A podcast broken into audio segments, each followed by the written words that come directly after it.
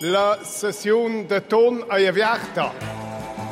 Bienvenue sous la coupole, le podcast politique du temps. Et avec nous aujourd'hui, pour le premier épisode de l'année, Guy Parmelin. Guy Parmelin, c'est le doyen de fonction, c'est l'homme qui fait l'actualité dans la Berne fédérale. C'est aussi le doyen tout court. Et puis, il est le conseiller fédéral le mieux élu, 215 voix. Guy Parmelin, c'est aussi l'homme sur tous les fronts commerciaux en ce début d'année. Il était d'abord euh, au WEF, un peu comme tous les conseillers fédéraux, mais lui a vraiment multiplié le speed dating. Il s'est ensuite rendu pour une opération éclair en Inde pour finaliser un dossier qui semblait euh, bloqué du libre-échange avec l'Inde. C'est ensuite le libre-échange avec euh, l'Amérique latine, ces dossiers qui avancent. C'est aussi un au centre du dossier européen. Guy Parmelin, doyen de fonction élu en 2015, président en 2021, il le sera en 2026 aussi. Et si on entre un peu dans les huit années au Conseil fédéral de Guy Parmelin, qu'est-ce qui se dégage? Eh bien, c'est l'image de la force tranquille, la force tranquille du Conseil fédéral, mais aussi de l'UDC, par petites touches, et plus discrètement probablement que son ancien collègue Ouli Maurer. Guy Parmelin concrétise la vision économique de son parti. Il tire la prise de l'accord institutionnel avec l'Union Européenne en mai 21. Il avance sur les accords de libre-échange. Il incarne aussi ce modèle suisse. Lui, l'agriculteur devenu ministre. Guy Parmelin est l'invité de ce premier Sulacopole de 2024 pour vous servir Nicole Lamont, chef de notre rubrique suisse, et votre serviteur Romain Cliva sous la coupole. C'est parti. Guy Parmelin, quand on est élu comme vous l'êtes, en décembre dernier, est-ce qu'on touche encore terre? Oui, je crois qu'il faut garder les pieds sur terre. J'ai un dicton euh, que j'apprécie beaucoup qui date de mes études, la roche tarpéienne est proche du Capitole. Dès que vous atteignez les sommets du pouvoir, euh, plus proche est la chute, donc il faut toujours rester prudent. Mais je dois dire que ça fait plaisir, euh, personnellement, euh, la marque de confiance du nouveau Parlement. Il y avait quand même plus de 50 nouveaux parlementaires. Je pense que c'est une marque de confiance pour le travail aussi qui est fait au sein du département par tous les collaboratrices et, et collaborateurs. Guy Parmelin, les mauvaises langues diront aussi on est bien élu quand on dérange pas. Oui, je le fait d'être élu aussi en premier ou réélu en premier a toujours un petit avantage. Mais je crois que ça va plus loin que ça. J'ai toujours initié d'avoir beaucoup de contacts avec les parlementaires. Dès qu'il y a des problèmes, j'incite les parlementaires à prendre contact avec mes gens régulièrement, quel que soit le parti. Ils viennent exposer pendant une demi-heure en buvant un café. On essaye de trouver des solutions avant d'avoir des interventions parlementaires. Parfois ça fonctionne, parfois ça ne fonctionne pas, mais c'est apprécié. Nicolas Lamont Vous êtes euh, devenu un peu la figure tutélaire de par votre expérience du Conseil fédéral avec la nouvelle composition du gouvernement. Vous, vous le sentez aussi comme ça dans les séances? C'est un petit peu tôt pour le dire puisque maintenant on est à la deuxième séance qui va avoir lieu tout prochainement. Nous avons fait la connaissance du nouveau collègue Beat lors de la prochaine séance. On s'est croisé entre guillemets encore à Davos, mais nous verrons. Mais je suis confiant que les discussions et le travail se fera comme il s'est fait jusqu'ici. On est dans une phase extrêmement complexe sur le plan géopolitique, sur le plan international. Euh, c'est plus les années euh, calmes entre guillemets, il y a toujours eu des discussions plus tendues, mais quand j'ai commencé au département de la défense, c'était bien plus euh, stable et, calme que maintenant. Si on prend le, le début d'année, on a l'impression que c'était un très bon WEF pour le Conseil fédéral. Peut-être que dans quelques semaines, on se rendra compte qu'il y avait beaucoup de très bonnes ventes. Hein. Vous, c'est combien de rencontres au WEF et qu'est-ce qui a été utile? Ah, il y a eu de très nombreuses rencontres. Tout d'abord, les rencontres avec les ministres au niveau ministériel.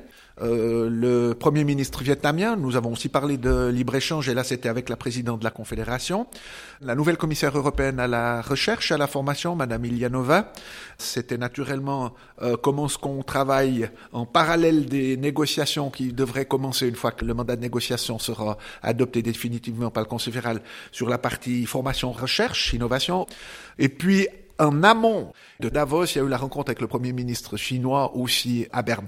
Et puis à côté, j'ai eu des rencontres avec les milieux économiques. C'est toujours important de voir au niveau suisse quels sont les problèmes, quels sont leurs ressentis, parce que nous sommes à un niveau, je dirais, plus élevé. Eux, ils sont tous les jours au front. Inflation, euh, problème de régulation, négociations internationales. Et pour la première fois, j'ai eu euh, des rencontres avec des entreprises internationales qui sont établies en Suisse et certaines qui aimeraient s'établir en Suisse pour voir quels étaient les besoins. Et ce contact direct avec les autorités, que ce soit cantonales ou fédérales d'ailleurs, est extrêmement précieux et souvent il est décisif. Guy Parmelin, vous avez évoqué la Chine. Est-ce que la Suisse est en train de développer une relation particulière avec la Chine ou est-ce qu'elle continue à l'avoir on fait attention à pas appliquer des sanctions thématiques, par exemple. On reste distant des différentes pressions européennes. On a notre voie propre. On a notre voix propre dans ce sens que nous sommes le seul pays occidental qui a un accord de libre-échange avec la Chine. Nous menons par le biais des affaires étrangères aussi plus de 30 dialogues. Quand j'étais au département euh, de la défense, il y avait un dialogue de sécurité aussi. Et ça, ce sont des contacts qui sont extrêmement précieux. Et dans le cadre de l'accord de libre-échange, nous avons vu après dix ans, déjà en 2016, 2017, qu'il fallait le réfléchir. Est venu le problème du Covid. Vous savez ce qui s'est passé en Chine. Il y a eu une fermeture complète. Maintenant, il y a une certaine relance. Euh, je crois que c'est important de discuter avec notre troisième euh, client. On peut amener aussi des thématiques qui sont délicates. C'est toujours mieux de se parler que de bouder chacun dans son coin. Nous sommes 8 millions et demi, ils sont 1,2 milliard. C'est la même chose avec l'Inde d'ailleurs. Est-ce qu'on nous observe du côté de nos voisins? Ah, Certainement. Sur la Chine? Pas seulement quand on discute avec la, Chine, quand on discute avec la Grande-Bretagne, quand on discute avec d'autres, mais on le sait après. Vous souriez des yeux et de la bouche. Oui, je ne pensais pas qu'on était aussi espionnés. C'est vrai? Vous avez des, des, informations à nous révéler? Non, espionner c'est un mot mais on regarde ce que la Suisse fait quand elle négocie. Nous sommes un pays qui négocie de manière claire, fiable. Une fois qu'on signe quelque chose, on applique, que ça soit sur le plan scientifique. Je prends un exemple avec la Grande-Bretagne qui était aussi exclue du dossier européen avec leur Brexit. Nous avions initié des discussions sur le plan scientifique pour voir dans quel secteur on pouvait mieux collaborer. Maintenant, ils ont raccroché, entre guillemets, le wagon, mais le premier téléphone que nous avons eu du ministre de la Recherche, c'était le lendemain, on veut continuer à discuter et à travailler avec vous parce que c'est très concret et très efficace. Nicolas Mont On dit souvent qu'en Suisse, on n'a pas grand-chose à cacher, on n'a pas d'agenda caché. Est-ce que c'est vrai? Du coup, on a moins à craindre de cette surveillance, non? On n'a pas d'agenda caché, mais nous ne sommes membres d'aucun bloc. Et avec la configuration géopolitique maintenant, on voit cette politique des blocs, Amérique du Nord, Chine, Union européenne, des petits pays doivent pouvoir naviguer entre cette politique des blocs. Et c'est pas toujours simple. Et là, les discussions d'accords de libre-échange sont extrêmement intéressantes. Et je dois dire que j'ai vécu depuis trois ans maintenant des rencontres avec l'Afrique du Sud, avec l'Inde, maintenant avec euh, la Chine et avec le Brésil. C'est quatre des principaux pays des BRICS de ce groupe-là. Et c'est des pays qui veulent qu'on discute les yeux dans les yeux avec respect. Ils sont prêts à entendre des aspects durabilité, des aspects protection de l'environnement, amélioration de la loi sur les travailleurs, mais ils ne supportent pas un regard que je qualifierais d'autant et de néocolonialiste vert. Ça, ils ne supportent pas. Nicolas Mont. Guy Parmelin, vous rentrez d'Inde avec euh, des bonnes nouvelles dans votre valise. Comment ça se fait que vous avez réussi à débloquer ça à ce moment-là? Est-ce que c'est vraiment Davos qui vous a permis de sauter dans l'avion pour l'Inde? Non, c'est pas Davos qui m'a permis. Depuis quelques mois et quelques semaines, il y a eu de très nombreuses discussions au niveau des négociateurs, Madame la secrétaire d'État Boudliguer s'est engagée fortement. J'étais déjà allé rencontrer mon collègue Goyal à Bruxelles l'année passée, un dimanche, alors qu'il allait négocier avec l'Union européenne. Et puis, ces négociations se sont intensifiées ces derniers temps. Pourquoi?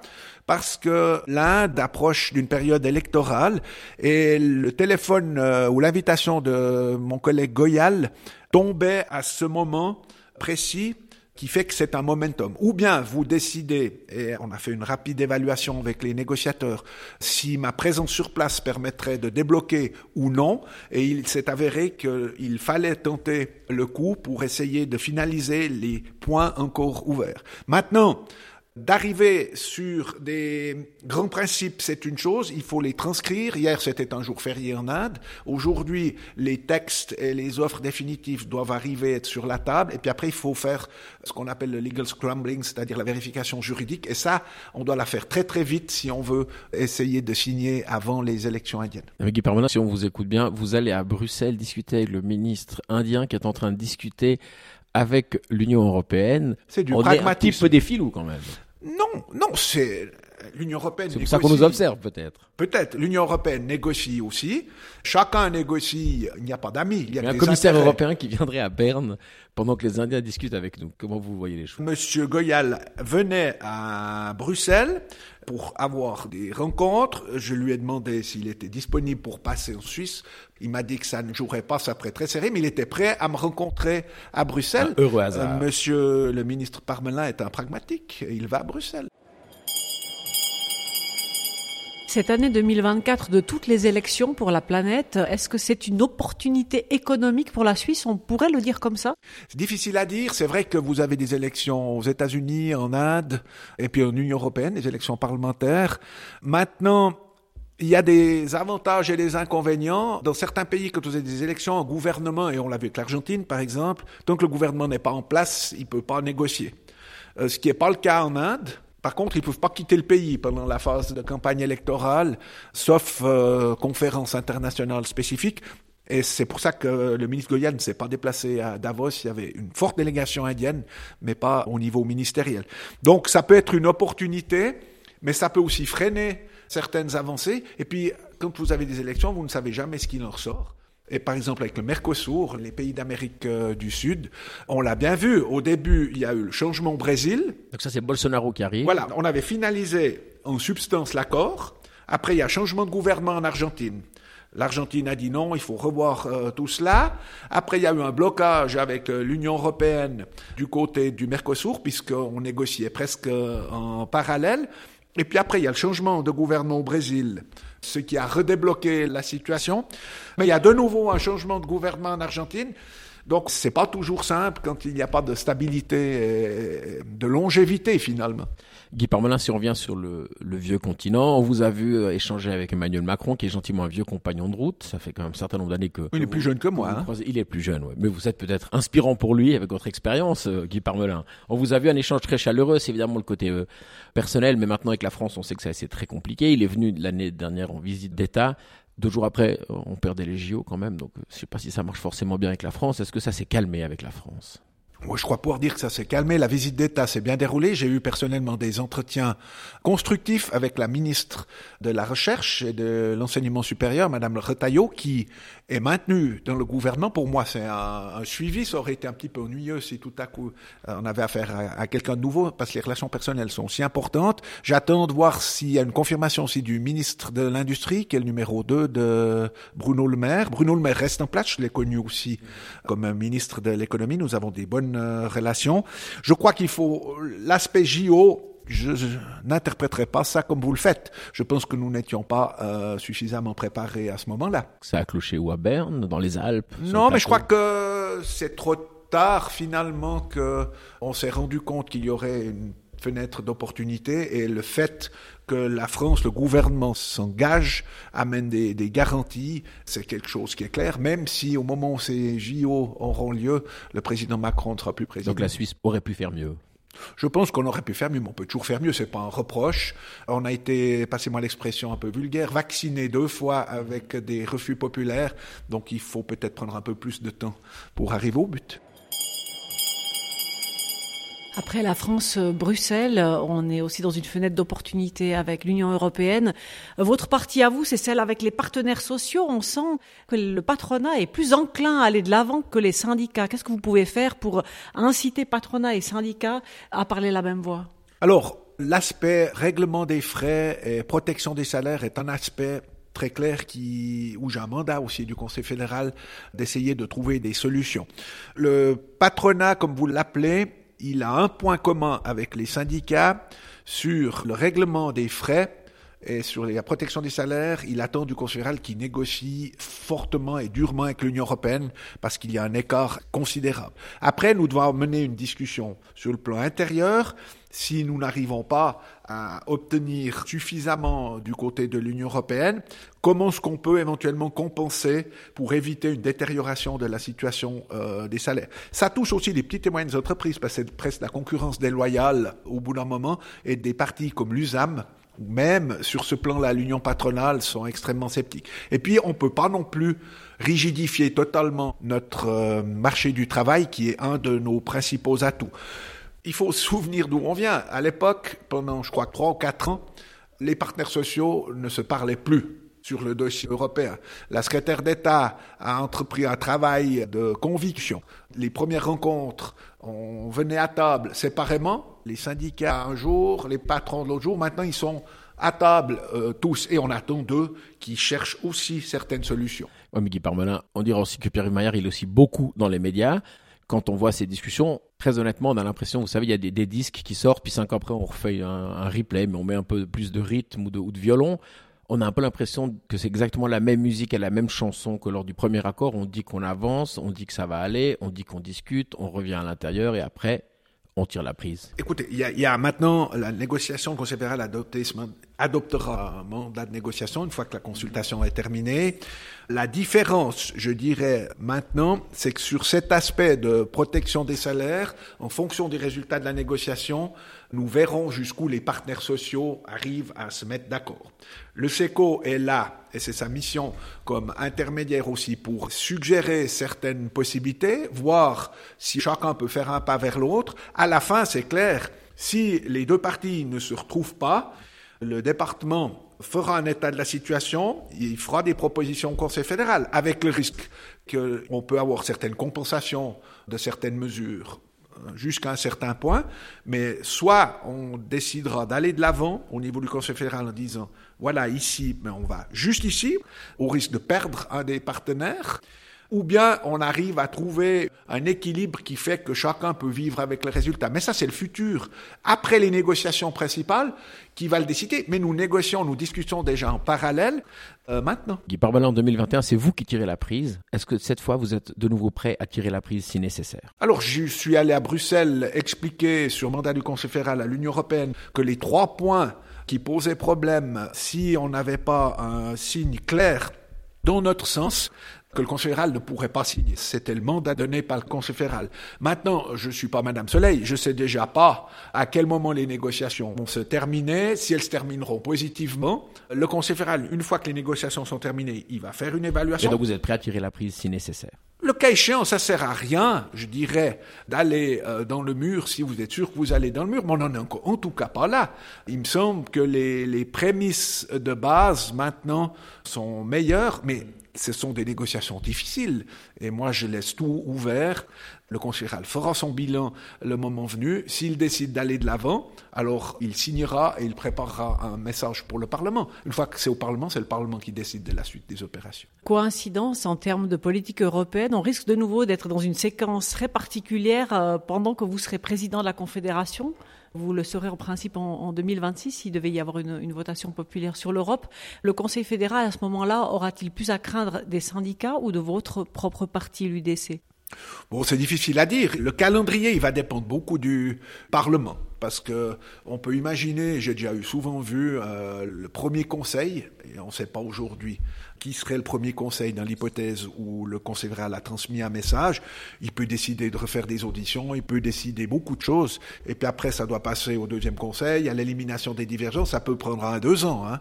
Après euh, un vote, c'est difficile de dire si ça sera 2025, 26 ou, ou plus tard. Donc moi je me garderai de faire des prédictions. Pour le moment, le conseil fédéral attend le retour fin février, début mars. Après, il fera une appréciation. S'il décide de négocier, il va entamer les négociations. Le temps que ça va durer, une des inconnues, c'est aussi que l'Union européenne entre période électorale, mais le temps que ça va durer, tant que ce n'est pas fini, on ne peut pas faire d'appréciation de la situation. Guy Parmelin, pour conclure, euh, au mois de juin dernier, quand Alain Berset a démissionné, la NZZ écrivait que le dos voûté de Guy Parmelin peut être lu comme un symbole du poids écrasant de la fonction. Vous venez d'être réélu. On s'intéresse toujours à, l'état de santé des ministres, on s'intéresse aux genoux de Federer, de Wendy Holdener, c'est plutôt la cheville. Pour vous, vous venez d'être élu, est-ce que vous finirez la période? Est-ce que vous faites vos quatre ans? Alors, vous venez de le dire vous-même entre les lignes, la santé est un paramètre qu'on ne maîtrise pas. J'ai été réélu pour quatre ans, j'ai l'intention d'aller au bout de cette période électorale. Quant à mon dos voûté, c'est une caractéristique de la famille Parmelin. Mon père vient de fêter ses 88 ans. Ma femme me dit souvent, redresse-toi, tu ressembles à ton père. Mais il a 88 ans. Et il est en pleine forme. Donc c'est moins préoccupant que la cheville de Wendy Holdener. Oui, je pense que pour certains, la cheville de Wendy Aldener est plus préoccupante que le dos de Guy Parmen. Et il y a une dernière petite chose qui intéresse certainement les Suisses. Vous savez qu'il y a plusieurs modèles de conseillers fédéraux quand ils quittent la fonction. Hein. on a essayé avec Nicole Lamont de faire une typologie. Hein. On, a, on a le modèle bavard, ça c'est Micheline Calmiret. Elle n'hésite même pas à donner des conseils aux ministres en fonction et au conseiller fédéral.